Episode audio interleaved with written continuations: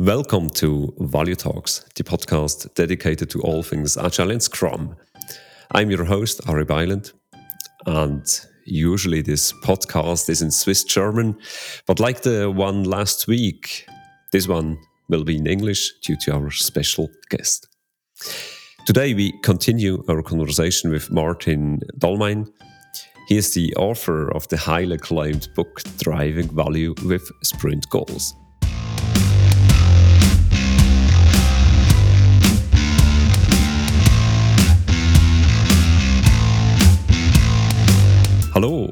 Herzlich willkommen zu Value Talks, dem Podcast zu Business Agility, Scrum und allen weiteren Themen rund um Agilität.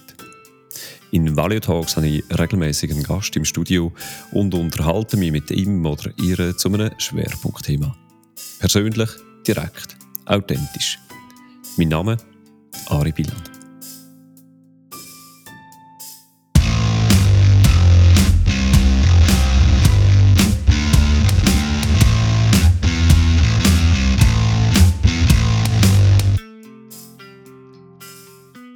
In the first part of our conversation, we talked about friction and the importance of goals when dealing with uncertainty and complexity. Today, we will dive deeper into how to bring goals, especially sprint goals, to life in your organization. Maarten, welcome back to Value Talk.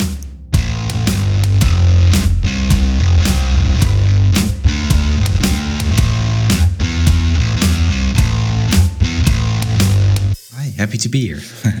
Maarten, in our first episode, we talked a lot about the concepts and the importance of goals. Where should a company uh, that well is convinced about what you uh, mentioned in the last episode, um, when a company wants to start with using humble plans instead of sophisticated plans, uh, how how can we start? So I think the first thing what's really important is you need to talk to the leadership team or the management team because they really need to understand why this is important and how this will help them. And what's really important is before you have to talk, you ideally already have a relationship with them or some kind of trust, because otherwise they're going to be like, Who are you to talk to? Like, why are you talking to me about this? I don't even know you, right? So, I mean, there, have to, there are many steps before, but it's really important to explain also why, right? And we talked about in the previous episode. There, like, I use some simple labels, like before starting, you have to fog beforehand, right? Like, so um, so basically, there's this mist, and before you start, you cannot remove it. You you can only remove it by taking a step into the fog. And our natural approach is to make like all these plans, and then you get the fog of speculation, right? And to, too much analysis, and then we actually make things worse. So I think that's something you can you should explain because then they get and the antidote is to not do overconfident planning. You need to do humble planning, and that starts with road mapping. Because many organizations will have a roadmap for one year or maybe even longer, and um, if you have a roadmap with timelines and features, then there is no room for this for discovery, for surprises, and then you cannot do humble planning. So one of the first things you should do is change to more short-term planning based on objectives. Um, but yeah, that's that's easier said than done, right? So maybe at least ditch plans for one year, make plans for three months, uh, based that that you and don't spend do all these big room plannings. Like it, it doesn't work it only makes your plans worse. And yeah, I think that's conversation, right? Talk about it. Like, remember 10 times we made a roadmap, 10 times we didn't. How many times did we deliver everything I expected? So I actually gave a talk in, in London, like my product, my, the product con London. And I asked the product manager there, whoever delivered everything on the roadmap exactly as expected on time. Nobody. Yeah. Nobody. Yeah. And then I asked, who was close. And then a few people kind of you know raised their hands. So i think everybody can relate to this. And if you're in that organization that is able to deliver on time right and everything is expected great you don't need scrum. You can, so you can just stick what what you're doing and, and keep on yeah, doing exactly. Yeah, yeah, yeah if what you're doing works go keep doing it. Yeah yeah. Yeah so um in uh, from my perspective, a roadmap also gives this room for well, we we don't know yet which direction we will take, but we aim for this direction basically. Yeah. But then we we well we can take turns, obviously. It depends. Like road mapping, you can do road mapping in many different ways. You can do it just as you described, which which is great. But you can also do it where it's a Gantt chart uh, with all like a detailed planning. This feature on this date, this dependency, etc. Uh, yeah, and then you're doing overconfident planning. So it all depends on how you create the roadmap. Mm-hmm, mm-hmm, mm-hmm. So we we start with um, increasing the cadence of planning, but decrease the um, the timeline of the the plan itself. That's that's one step to take. And um, what would be another possible step we could take afterwards? Yeah. So, so as you said, right? Like, so you decrease the timeline, but I also think it's really important is uh, you. We, what I tend to see is a lot of companies focus on what I call coordination, right? Like mm. sitting in meeting rooms, coordinating everything. You need to promote collaboration, and that means that people naturally can help each other, right? That if there's a surprise and they need help from another team, so this is the other part of it, and and and um, because I think collaboration within a team is very easy. Collaboration between teams is very difficult. So another um, thing which helps is, uh, sorry, you wanted to say something? Yeah, why is that? Why why is is that in, from your observation? Why is it hard to, to collaborate over teams? There are many there could, could be many reasons but i think it's just a general human tendency in the sense that you're in your team you like them you know you're working together you feel part of more of that team than of other teams. And that already creates this kind of distance between other teams because you're really working together all the time and the other people you don't know so much. So there's this natural tendency but that's something you cannot really prevent right? But i think mm-hmm. there is this natural tendency. The other part of it is we talked about road mapping. Some companies have team level roadmaps and then they have team level commitments. And then basically what happens is, let's say you're in a team and you need help from another team, then you're screwed because they're just going to look at their roadmap and be like, this is not on our roadmap. Why should we help them? And yeah, so that's why you should have overarching goals because otherwise you're going to discourage collaboration because they just think, oh, I have to explain to my manager that I didn't deliver this thing on my roadmap. I don't want that. So I'm not going to help them then their manager is going to get angry at them. But I don't care. Like I, nobody's angry at me. so yeah, that's another reason I think uh, that I very often see. Yeah, so that leads to local optimization instead of yes, uh, the yes. whole optimizing the whole system. Mm. Yes, correct. Yeah, and uh, and maybe, maybe, I'm also curious. Maybe you've you've also other reasons, right, Ari, that you've seen? uh, yeah, I've definitely seen what you what you mentioned before. That it's just a natural instinct that we well we lo- like the people we work we have close we, we collaborate with them closely and so we identify with the goal of the team and if i still have time to help somebody else i will obviously do it but first the goal of our team yeah. Yeah. and i think scrum masters and agile coaches can really help because basically the antidote is to promote ownership so what I can tell you, one thing I very often see is I'm a product owner, right? And for example, a developer comes to me, hey Maarten, I need access to the Adyen API. Can you arrange that for me? and then I look at this person like, why do you need me for that? You can send an email, yeah, but you can do it for me, right? No, no, no, no, no. but this is also something I really see. Like, like let them take ownership as much as possible, and and don't be the that person that plans a meeting to sync or whatever. Like, because th- that means that you force them to sit in a meeting every week. Like if they need each other help, they should just immediately go towards each other. That's what you want to promote. And that's something I very often don't see. We actually see it not working, right? And then we introduce all these, like, I don't know, scrum scrums or all these other things. Well, the reality is we need to promote ownership and just get them to talk to each other when they need each other instead of having a meeting which forces them to sit in a meeting, be bored, right? Like, so this is another thing, I think, a third thing. Mm-hmm, mm-hmm. Uh, you just mentioned the Scrum Master, and uh, reading your book, I realized you there is actually hardly a mention of the Scrum Master outside of you describing the Scrum framework. That's correct. What was that intentionally, or did it just happen? It was intentional uh, in this, but it's. I think I also don't talk about the product owner a lot. Yeah, that's I right. think I yeah. So the reason why I didn't do that is because I think this is important for the whole Scrum team, right? And that's also why I end the book talking about the Scrum team. I think uh, the, the reason why I did it is not because I don't like the Scrum Master or I don't like the product owner. No, no, the way I see it is the Scrum team is responsible for delivering value. And I want to get this back. I don't want this like this silo mentality. I'm the Scrum Master. I ensure we do Scrum by the book. I'm the product owner. No, like we're here to make a difference for our customers and capture that as business value. And Scrum can help, right? Scrum can help, but it shouldn't be the goal. And that's why in my book, I don't focus on the roles because, yeah, I think it's much more important, like what we're trying to achieve. And yeah, uh, I think that should be at the forefront. Uh, and that's why I put the product owner and the scrum master and the development team in the background, basically.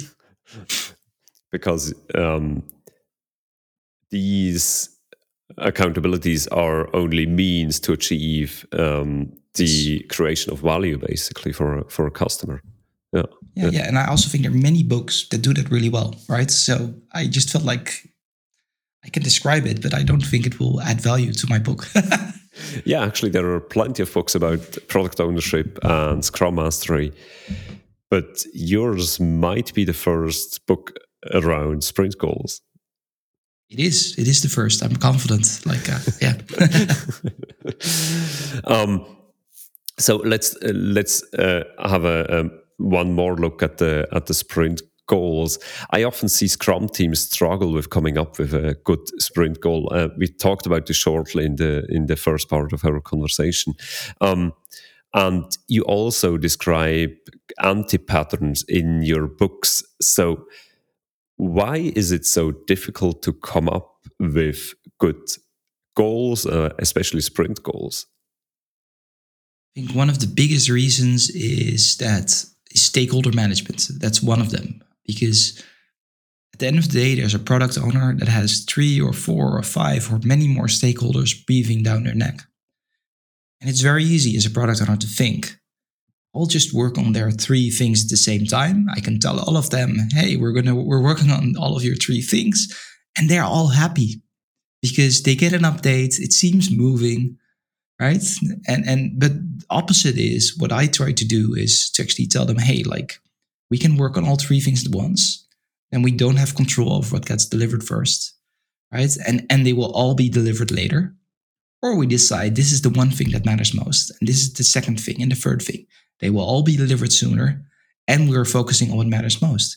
And that's just a very difficult conversation because the sting of postponing something, you feel immediately.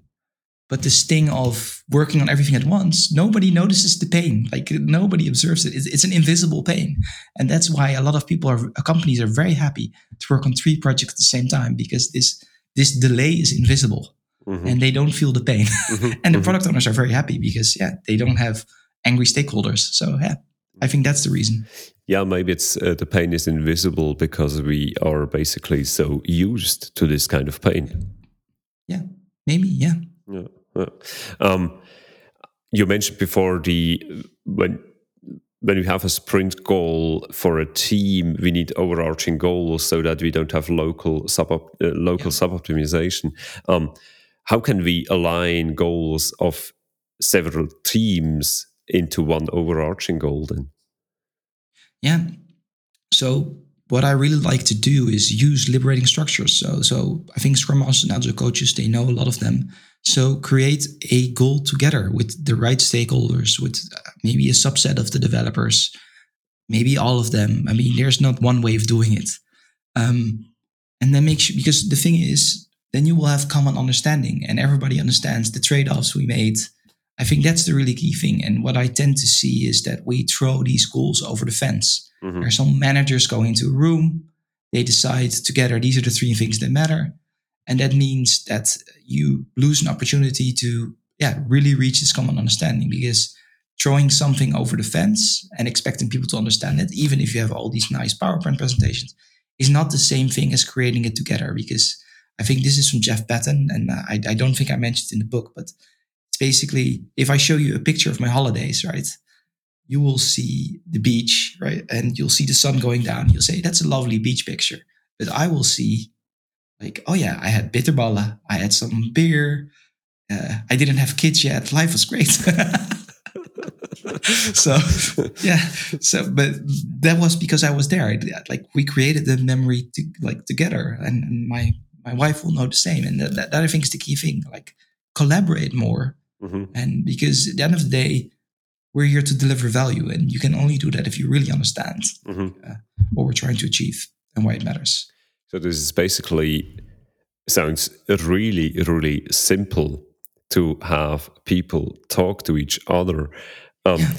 and at the same time it, it happens so so so seldom it doesn't really happen yeah that's because people i believe it happens because people are scared to lose control i think that's the main reason i also had this problem in the sense that earlier in my career i was extremely worried because i thought if you put people in a meeting room you get group dynamics it can end up in a different situation than you wanted but I think as I gained more experience, I also realized I, I got better at influencing people.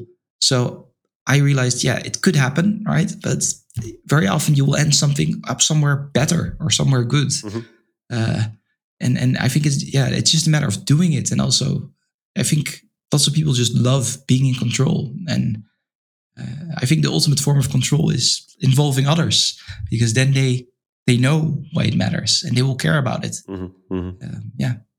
So only if we have real conversations, we can together create something that is actually better than just having one person talking uh, to all the others uh, because we don't want to lose control. Yeah, exactly. And I think that I think that's the root of fear. Like uh, people want to be in control, and how much easier is it just to put ten managers in a like how do you say cabin in the woods, you know, in the mountains in Switzerland. Mm-hmm.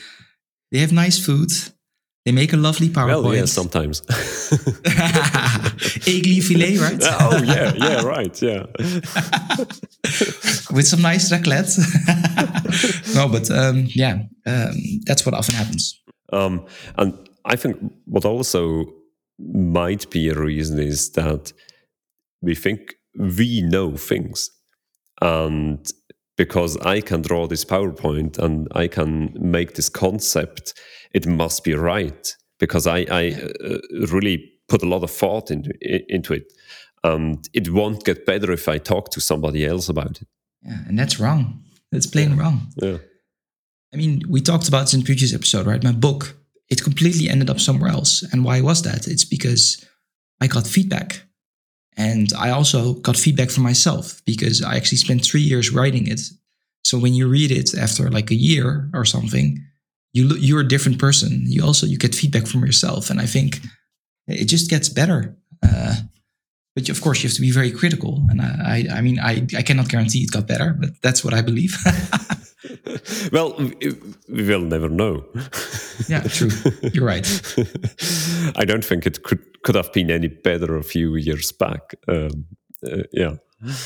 Um, so we get close to the end of our conversation, Maarten. Um, I still have one more question. Now that you've written your book, what is your next goal?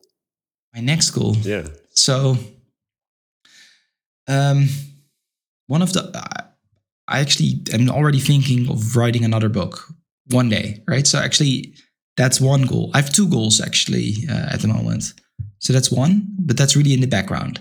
Mm-hmm. So the way I'm just, I, I, I think Steve Jobs said that said this. He just said, "I wait for the right moment." That's what I'm also doing. I'm just going to read for many years, many books, and, until something grabs me, like just like I did with Sprint Goals, and then I will write another book. So you don't, I really you, believe you don't have the topic of the second book in mind yet. No, there has to be something that grabs me, or I really feel like, hey, this is something. And of course, I could be wrong, right? But that I believe I can make a difference, then I will do it. But the other thing is, I've been playing in my head uh, on developing my own agile framework. So uh, that's also something that's going on in the back of my head. Uh, yeah, because I have the feeling at the moment, and I'm also curious to hear your opinion. Like Scrum is still very popular, mm-hmm. but it, I don't think it's going to become more popular. And I think the community is craving something new. So that's something I'm thinking about uh, as well in the back of my mind. oh, now you made me really, really curious. Uh, I will uh, definitely keep an eye on on your uh, postings on on your post on on LinkedIn, and yeah, I'm yeah curious what what comes next from your writing. and endeavors. Thank you. Thank you, Maarten, for your time and sharing your experience uh, and expertise with me and obviously our listeners mostly. Thank you for being a lovely host. I really enjoyed it. Before we wrap up this episode of Value Talks, you can still enter the raffle for one of the free books, Driving Value with Sprint Goals. All you need to do is share this episode over on LinkedIn and share your thoughts about our conversation. This raffle, as I mentioned last time, is sadly limited to participants from Switzerland.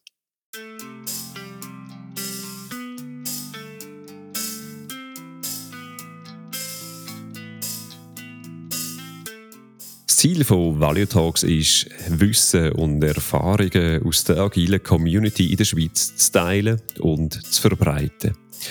Auf dieser Mission könnt ihr als ZuhörerInnen uns unterstützen. Abonniert den Podcast via Spotify oder Apple Podcast und teilt den Kanal oder auch einzelne Episoden bei euch in eurem Netzwerk. Und wir sind auch offen für Sponsorings. Mehr Details erfahrt ihr via valuetalks.ch sponsoring. Thank you all for listening in. subscribe Value Talks on Spotify or Apple Podcast. My name is Ari Byland. Good night.